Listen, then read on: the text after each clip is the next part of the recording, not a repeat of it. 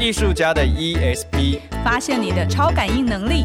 每个人都可以是生活的艺术家。那你的灵感从哪里来？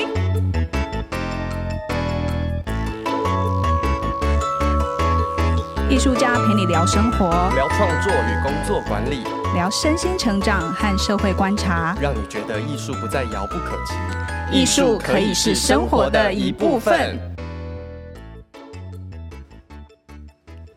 大家好，我是挂山一号，我是肉桂犬。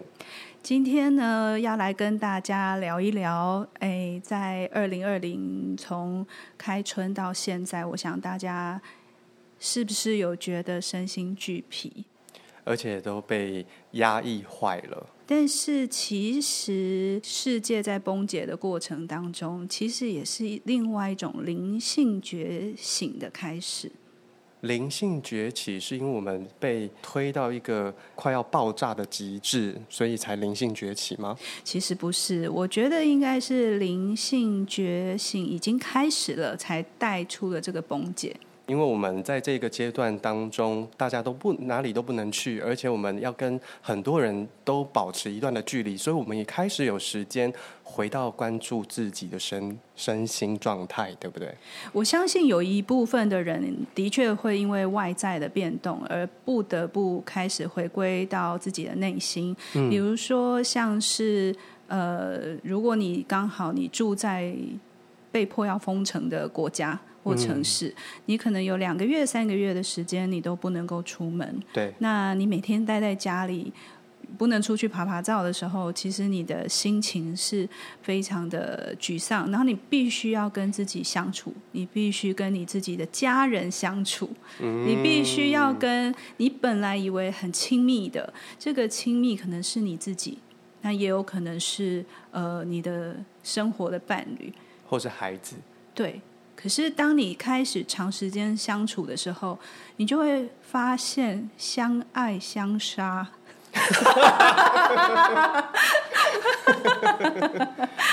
就是你的枕边人。都不太像是你认为的他了。对，所以就是网络上前一段时间都会有一个笑话，就是当那个呃封城开始的时候，嗯、那就是离婚率提高的时候。要么就是开始生小孩，要么就是离婚，对不对？可能半年后那个小孩出生的那个那个频率又变多。但是其实呃，我就又提提出一个一个一个想法，就是有时候。心灵的意识在崛起的时候，嗯，它会带动我们整个外界的情况的改变。我举一个例子，比如说，大家是不是有过？哎，你觉得生活很烦闷，做什么事情都提不起劲？嗯，你觉得生活当中就是你这个呃做了，比如说事业有一定的基础了，然后感情也稳定了，然后什么都好像都好好好好的，可是你就是好像你的生命。少了一个火苗，对，热情燃不起来，然后你又觉得说不出哪里怪，可是你就觉得整个就是越来越不对劲，感觉就像你的人生当中食之无味，弃之可惜。对，那其实通常这个时候有一个很关键的东西，就是。你的灵性需要再成长了，你的灵魂要再长大了，你的那个意识要再扩展了。你要到五楼五楼了，就对。对对，你可能本来住二楼，可是你的你的这个灵魂要进化，就是我们讲说，就是我们要往往前前进提升的这个进化。呃，有一些观众可能会觉得说，哎，呀买来公公漫嘎，就是你不要在那边说 说笑。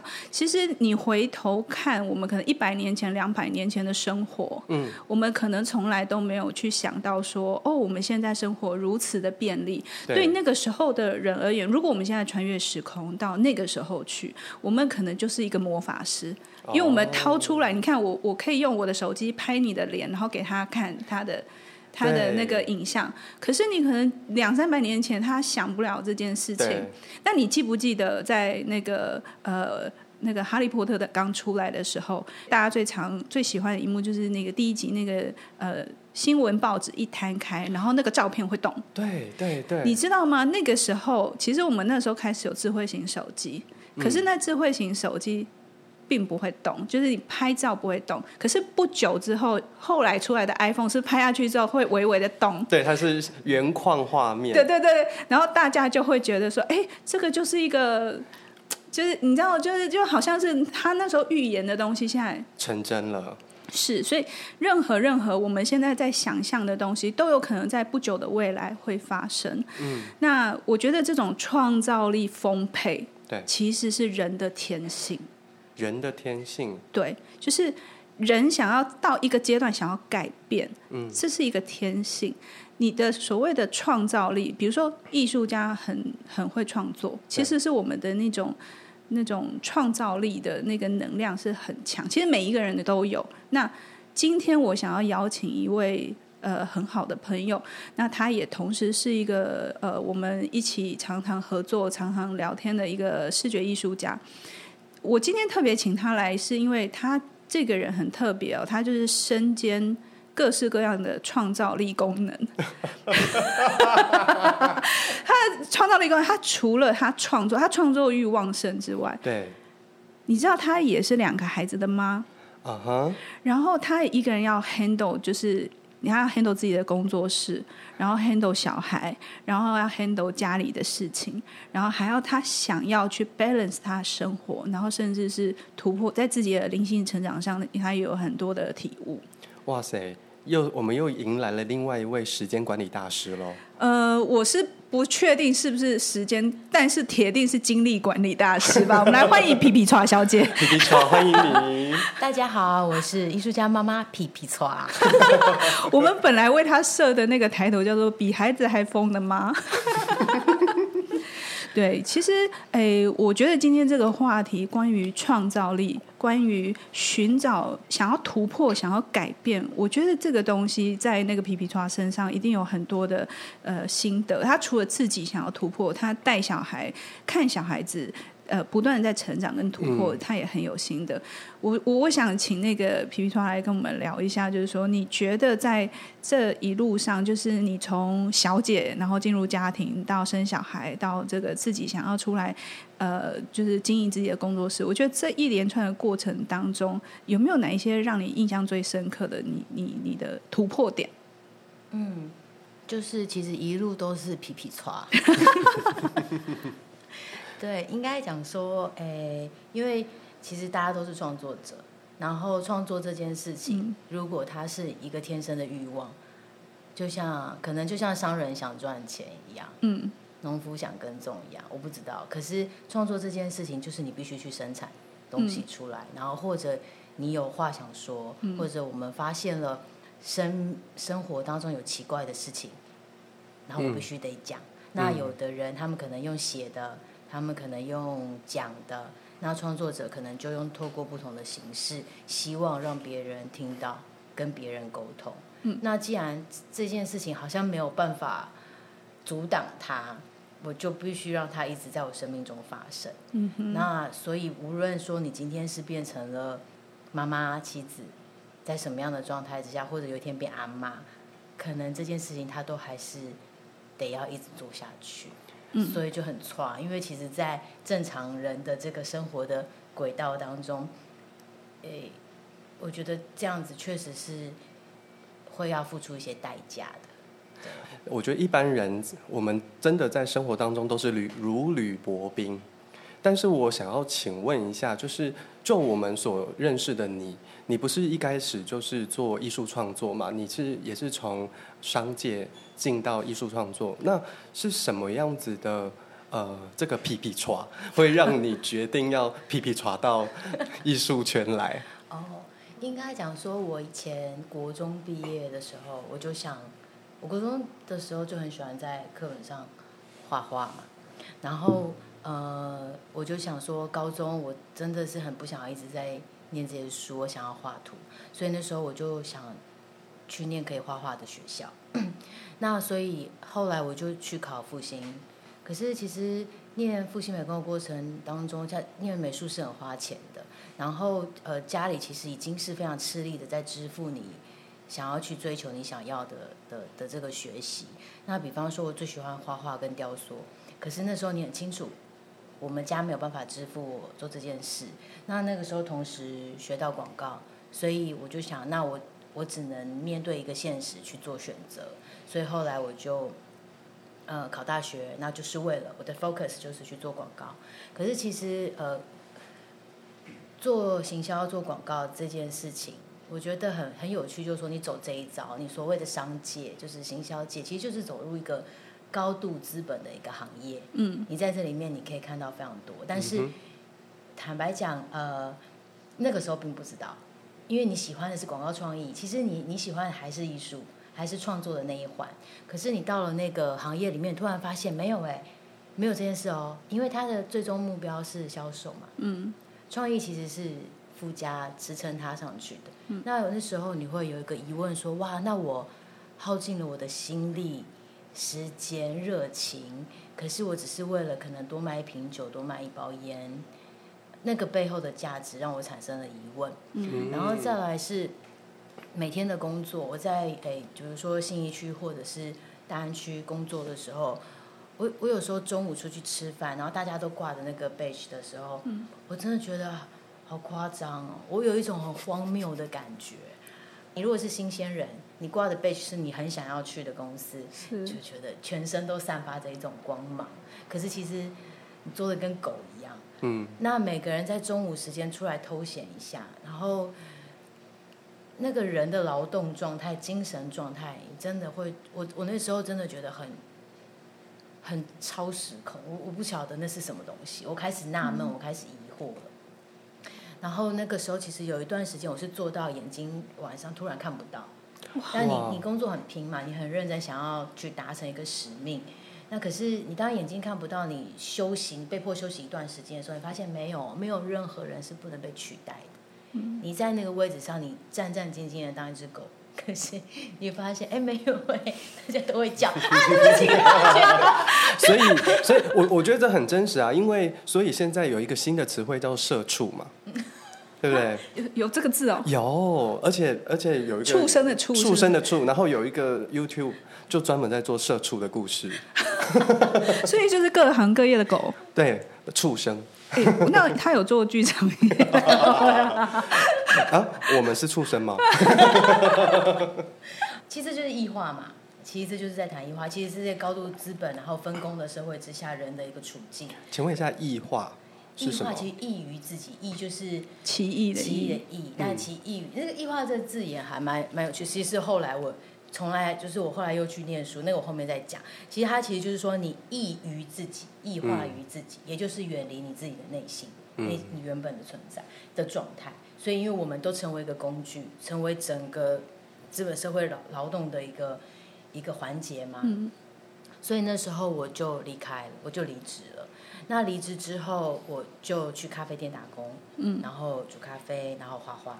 嗯，那那时候就好死不死又遇到金融海啸，二零零九年，零八零九，那个时候在投履历，真的也很瞎。但是你就是一直画，因为你你所剩下的技能就是画画了。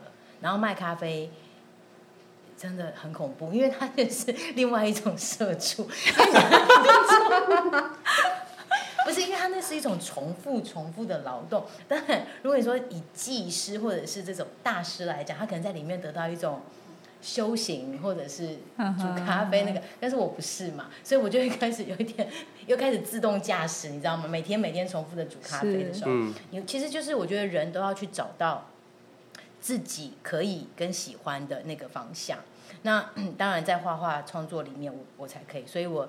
后来就在家画画，然后开始投履历、投履历、投履历，然后找各种类型的工作，是就是不是去工作，而是能够透过你创作出来的东西去做一个金钱等值的交换，是在那个状况之下、嗯、开始走进可能性，能不能有，保留自由度？然后因为你创造，你让你的创造去卖钱，而不是走进一个体制，然后用你的劳力跟时间去做一种交换。嗯、但是其实你在当中的创造，其实你能够掌握的。都是非常非常少，甚至那时候其实我有一个感觉是在体制内，大家都在玩一种，大家都在演一场戏，就是剧场，就像剧场一样，就是高呃客户代理商之间、主管之间，我如果不是在这个在这个剧码里面，我管你嘞！但是在这个剧码里面，卑躬屈膝的卑躬屈膝，有礼貌的有礼貌，我会觉得那个一切都显得很荒谬。嗯、所以当你已经跳出那个剧的时候，你就觉得我真的再也进不去那个里面。嗯、所以后来我就开始创作。嗯、那那时候创作你一定没有办法，就是很快的流通嘛。那个时候刚好一边做一边琢磨的过程当中，我开始创作第一系列，就是一个小女孩。那那个小女孩其实就开始回应到我一些对于童年自己童年的爬书，嗯嗯，所以其实我不是走诶、欸、学术的方向，就是说一开始复兴毕业在那个技职学校的一个年代，嗯、他们其实一样的是在培育可以立刻接轨社会里面对于美工美术人才的需求，嗯、所以它是一个技术的养成，嗯、而不是一个思考的一个。呃，训练，嗯、所以这也是为什么后来我在做一些工作坊的时候，不断的在反思这个问题，嗯、就是不管是技职教育，还是你要走到大学或研究所的美术教育，其实这种批判性的思考，还有思考的引导，嗯、我觉得其实是其实是非常重要的。嗯，就是刚刚皮皮说讲了很多，我觉得我们都可以从中在讨论的一些东西。呃，第一点是我呃刚听到，就是你在某一个 moment 的时候，应该是说。你很想要做这件事情，你去做。其实我蛮常听到，就是说在学校，比如说，因为我在大学有兼课嘛，或因为会有学生，或者是说，其实一般，即便像我们这样的年龄，还是有人有人会问说，我要怎么样找到我喜欢的事情？我我怎么知道这件事情是我的天命？那可不可以请你聊一聊这个感觉？就是。我怎么知道这是我喜欢的事？然后我怎么知道呃，这个这个是是我自己喜欢，还是别人告诉我这是好？你可不可以跟我们聊一下这个东西？我觉得这个跟我的家庭教育有很大的关系。嗯、就是说我父母都是，我妈妈的学历不高，好像念到护护理专科就休学。嗯、然后，哎，我爸爸好像也高中吧，他去做呃，以前是军人，然后来做业务员。那他们都是怎么讲？战后婴儿潮时代就是认认分分赚钱，嗯嗯，然后走过那个泡沫化经济的过过过程，嗯、所以其实，诶、欸，但是我觉得最最给我能量的是他们不限制我，就是说我们家从小一直搬家，然后我的房间大大小小都有，可是我永远都可以随便我怎么搞我房间都可以，嗯，就是说我的那一方空间我要怎么弄都行。那同时，所以即便你要把它涂的五颜六色都可以。对对对，对，这是我真的现在无法给我小孩的自由。就是应该讲说，就是诶，在在诶这个这个这样的家庭环境之下长大，我的特别是我的母亲，就是他们其实对于我想象的东想要的东西，他们其实会会支持，会会聆听。会讨论。我以前只要上学的时间，我跟我爸爸坐在车里，他都会听我在听我讲学校的事情。嗯、对我印象很深刻。有一次，我就是跟他讲说：“哇塞，我超杜烂那个谁，我就被他骂，因为我讲脏话。哦、但是你不知道那个是粗话，嗯、你就、嗯、你就被骂。嗯、那可是这样的记忆很少，也就是说，我很少因为我分享出来的内容而被我的父母纠正。”那我妈妈纠正我的是，唯一引导的是我想要当那个，我看钻石舞台，我想要当马雷蒙舞团，我想要加入那个马雷蒙舞团。嗯嗯嗯，知道马雷蒙的人，应该年纪可能就跟我们差不多哟。因为后来他变 R two 哦，然后后来就没了。我是 R two 的那个时代。马雷蒙就是以前有没有在那个？那个胡瓜正经，对，主持节目在后面载歌载舞，而且就是穿，穿大秀服的那种，对对对对对对对对，对。然后我妈那时候就说跳舞可以，啊不一定一定要去后面当舞团，对，那是她唯一我印象当中的一个建议。但除除了这两个记忆之外，我真的没有什么印象，他们要左右我任何的想法。嗯，然后包含了那时候要念复兴的时候，我爸爸妈妈其实呃，因为我公立高中有考上。私立高中也有考上，然后呃，就是商科的五专也有考上。那我选择了私校的美美工，所以其实他们那时候，我我妈请我写了一封信给自己，就是去思考，把自己此刻的选择写下来。你你妈妈在你上大学之前，请你写一封信给自己。高中我国等于国三毕业，我选择我们三个人坐下来，嗯、那他们我我说我知道我们家里的环境要念复兴会有点辛苦，所以我没有办法去画室，没有钱去画室。是，然后呃，包括我做高三的学费都是我那时候老师后来拿给我，嗯，先借我的。所以其实我我我我明白这个过程，可是那时候我爸爸妈妈说了一句话，他们说只要你选择的，我们都尽可能尽可能的去支持你。所以其实你的父母亲是非常有意识的在启发你自己，你要清楚知道你自己要什么。嗯，哎，我觉得这真的超棒的，而且非常有智慧。因为我相信，呃，大家差不多都是同一个年份，就是年代。啊、没有啊，我们才十八。我是 R two。好，就是就是像像我我我的人生，就是我的父母亲，他们也对我很好，但是他们会因为担心你花太多时间走冤枉路，所以我的生活几乎是被安排好的，就是。如果我想要去哪里，他们说你不用去那边呢、啊，我你就走这里就好啦。而且我最常听到一句话是，你走那里就会浪费你十年，我都已经帮你准备好最好的一条路，你为什么不去走？我现在听到就是皮皮剉的妈妈，我就觉得哇，好有智慧，而且他还会要他写一封信。对，因为肉桂犬的妈妈是直接写了一封信，投在你的房床头下吗？是给了我的高中老师。说你跟跟高中老师说，你让他不要去读戏剧系哦，然后你告诉他怎么样怎么样怎么样哦，因为这个人我跟他讲没有用，所以老师你来讲。当然这个没有要怪妈妈的意思，妈妈你好。就这个故事也是在我大学毕业之后，我才从我妈妈口中听到的，然后我非常的震惊。你知道这就是很微妙。我后来跟我妈妈会聊这些事情，因为其实，在我们家的情况之下，他们也更无暇。就是因为这么已经这么辛苦，生活这么辛苦了，嗯，所以很有时候会觉得说，他们能支持我，已经是他们最最就是最后能做的，有点是这样的感受。嗯，那像比如说像我自己做母亲，当你的资源够的时候，你的掌控就来，就很像你拿政府的钱，你必须要做出政府要的东西，就是这个概念。就是其实确实是这样，就是说你能给的资源，那我爸妈已经不能再给你更多，我只能给你爱了。可是殊不知。嗯这就是，是最珍贵的。嗯，这就是刚刚回应你们那个问题，就是说，当你有了父母的认同跟精神上的支持的时候，嗯，你做什么你都不怕。你知道最近其实这几年，我们常常听到，不管是在台湾，或者是说比较多，应该都在亚洲啊，就是韩国啊等等，很多学生都在升学的时候最后寻短。对，嗯，那我我每次看到这种。新闻，或者是说有的那个是拿到什么大学优秀的文凭之后，就往爸妈身上一丢。好，你们要的我给你了，再来就是我要追求我的人生。很多时候，我觉得父母会把小孩当成是自己的延伸。嗯，我自己未完成的事情，我希望你帮我完成。嗯，我。以前我觉得很遗憾的，我的资源我做不到的，我现在给你，就是我们把我们自己对自己的遗憾加诸在别人身上，希望能够借由下一代去完成这件事情。其实有时候，当然有时候运气好，如果说你的期望刚好跟小孩想要都一样，我觉得那那就刚刚好，很刚好，然后又有资源，那真的很好。可是大部分来说，我觉得。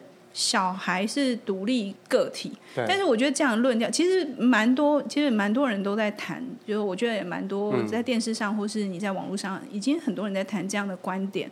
但事实上，我们到日落实到日常生活当中，走进呃菜市场里面，可能不一定每一个人都可以支持，就是小孩，因为小孩就是我的。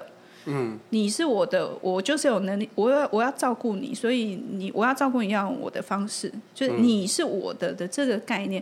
即便到我们可能长到这么大，我们的父母偶尔还是会说，就是你就是我的，就是你在我的眼里永远都是小孩。对，但你是小孩的这件事情，是我把你当这这视如己出，我觉得这个无可厚非。可是我说你是我的的这个概念。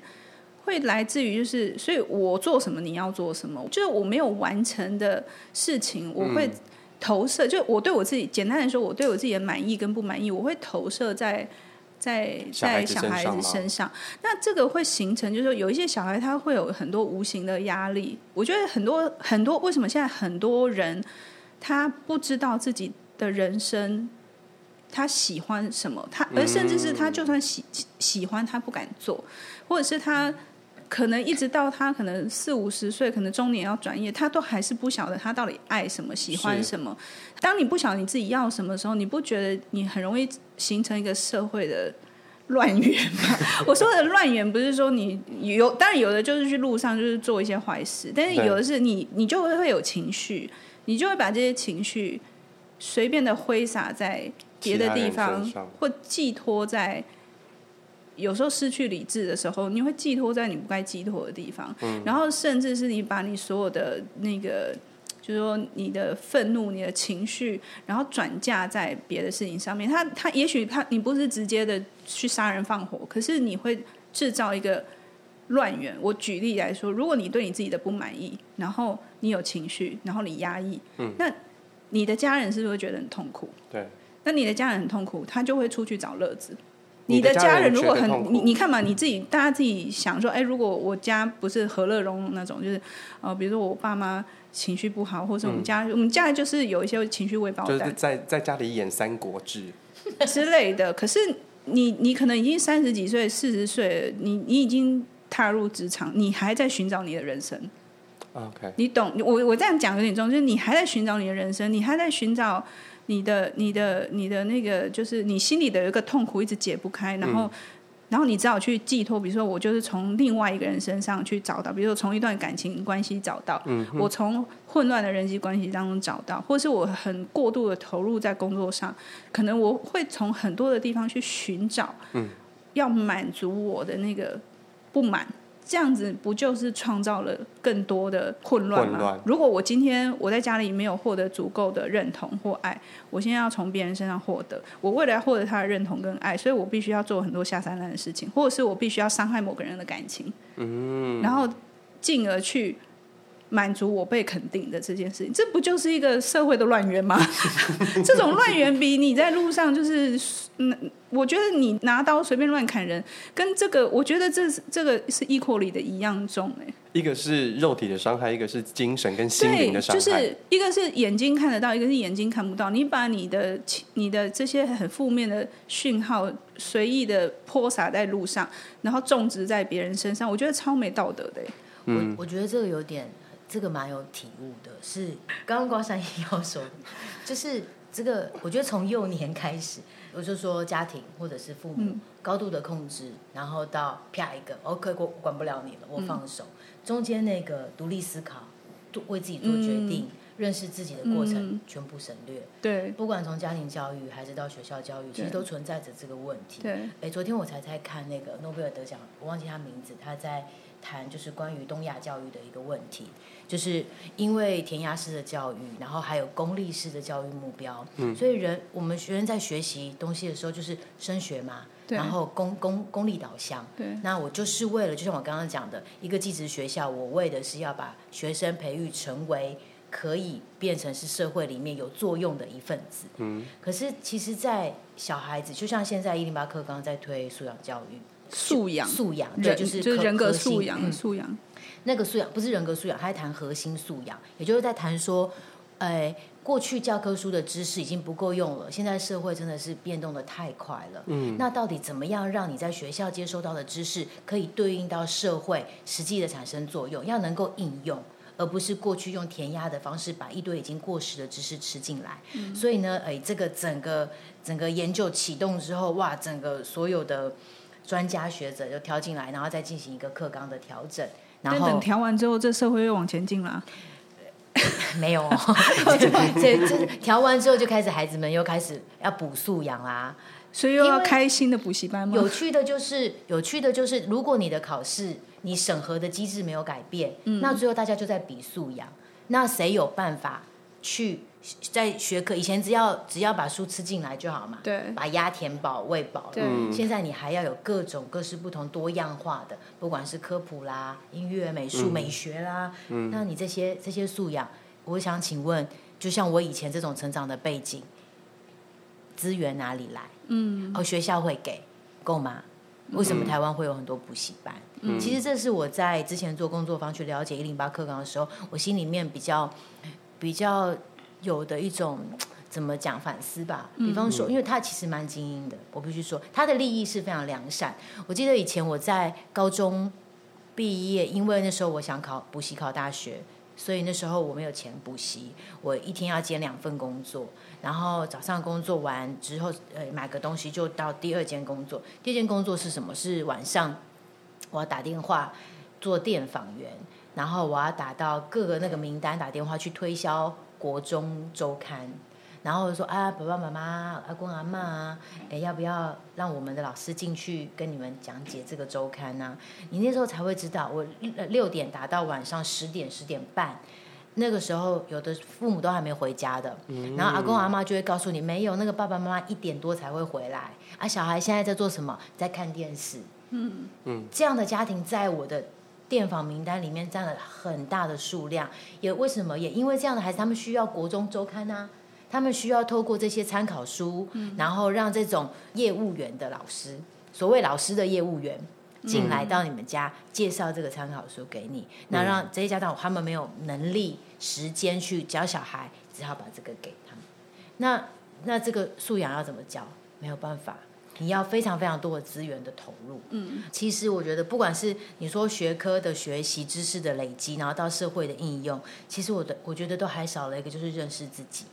嗯，你你都在整整个学习历程，我有时候在想说，你看课纲一直改，不同的政府上台，不同的说法，你连国家认同的问题都可以有世代的差异了。嗯，那你你我们花了六年时间，现在是十二年国教，请问我们要花十二年，我们到底要记什么到脑袋里？然后以后要花几年再把这些东西给吐出来，然后再把你的脑袋洗一遍？就是这个对我来说，我现在在看我孩子的教育的时候，我心里面充满了疑问。嗯，That's why 为什么我觉得工作坊也好，思考教育也好，是我后来转向想要很很研究的一个一个重点。嗯嗯、然后还有你刚刚讲那个社会的里面的人快不快乐的问题，就是我印象中，我那时候因为我是最快进入到那时候做广告的学生们最想进入到的一个一个公司，我后来做到最后不快乐，我打电话给我的教授我说。我很不快乐。他说：“你就是太幸运了，你你比别人都早得到大家要的，你就不知足。”啊，我门就结束了通话。其实有当头棒喝吗？还是让你觉得很冲击？好，我继续讲。后来呢，我还是没有鸟他，我还是离职。后来呢，我前阵子看到我妈妈写给我的一封信，嗯，是那个时候她写的。她写告诉我说：“宝贝，我觉得。”你已经进来到这个环境里面，可是你却能够跟随你的心去做决定，我觉得你很勇敢。我一个月，我在这个公司工继续往下做，我可以给他们的生活费只会越来越多。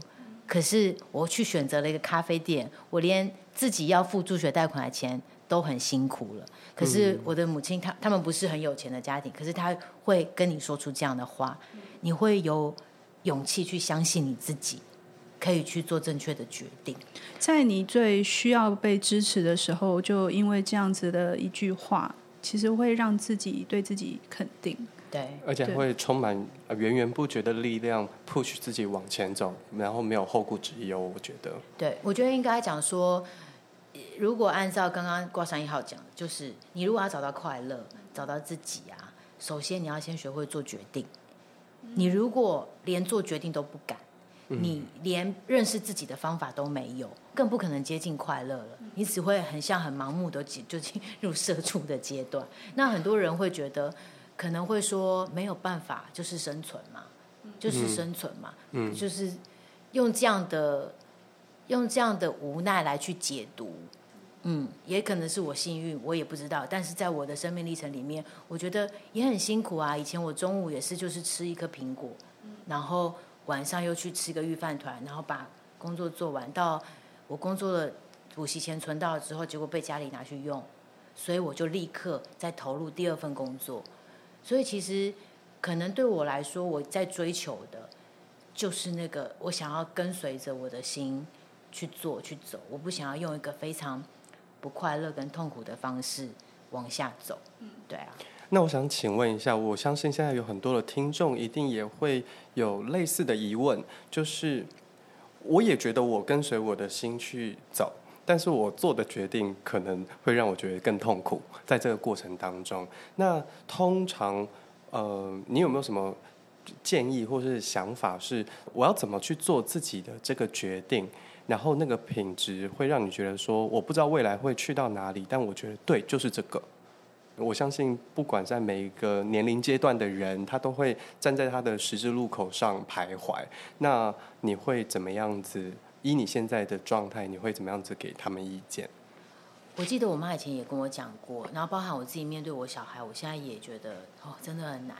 就是像你刚刚讲的那个，就是我妈妈以前说，我跟你讲。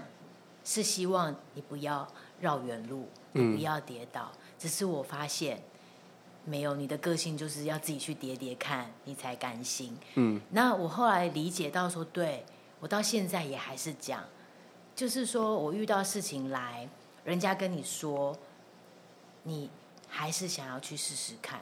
那，嗯。如有的人会觉得徒劳，因为你要走十年嘛，你才你才到得了成功嘛。嗯。可是其实这个就关乎到每个人对于成功的定义，他怎么去理解人生当中的成功，跟你到了那个点，那个点是哪一个点？是名还是利？嗯，那对我来说，你人生里面的经经验跟经历，你走，你只要走过，他的智慧就是累加的，他的经验就是累加的。所以，如果是用这种角度在思考的时候，没有一段路是浪费的。那当我自己在带这个幼儿的时候，我觉得啊，觉得浪费的都是爸爸妈妈自己，因为你要这样做，你要这样走，有时候你会说，你这样做，待会我就要去拖地了，你这样做。待会我就得要去怎么怎么样了，嗯嗯嗯，因为你这样做造成我等一下的困扰，造成了我等一下的困扰，因为我可预见嘛，对不对？对。但是他不做，他没办法记得，他只是永远遥望着那种做法，他然后他就会更想做。是，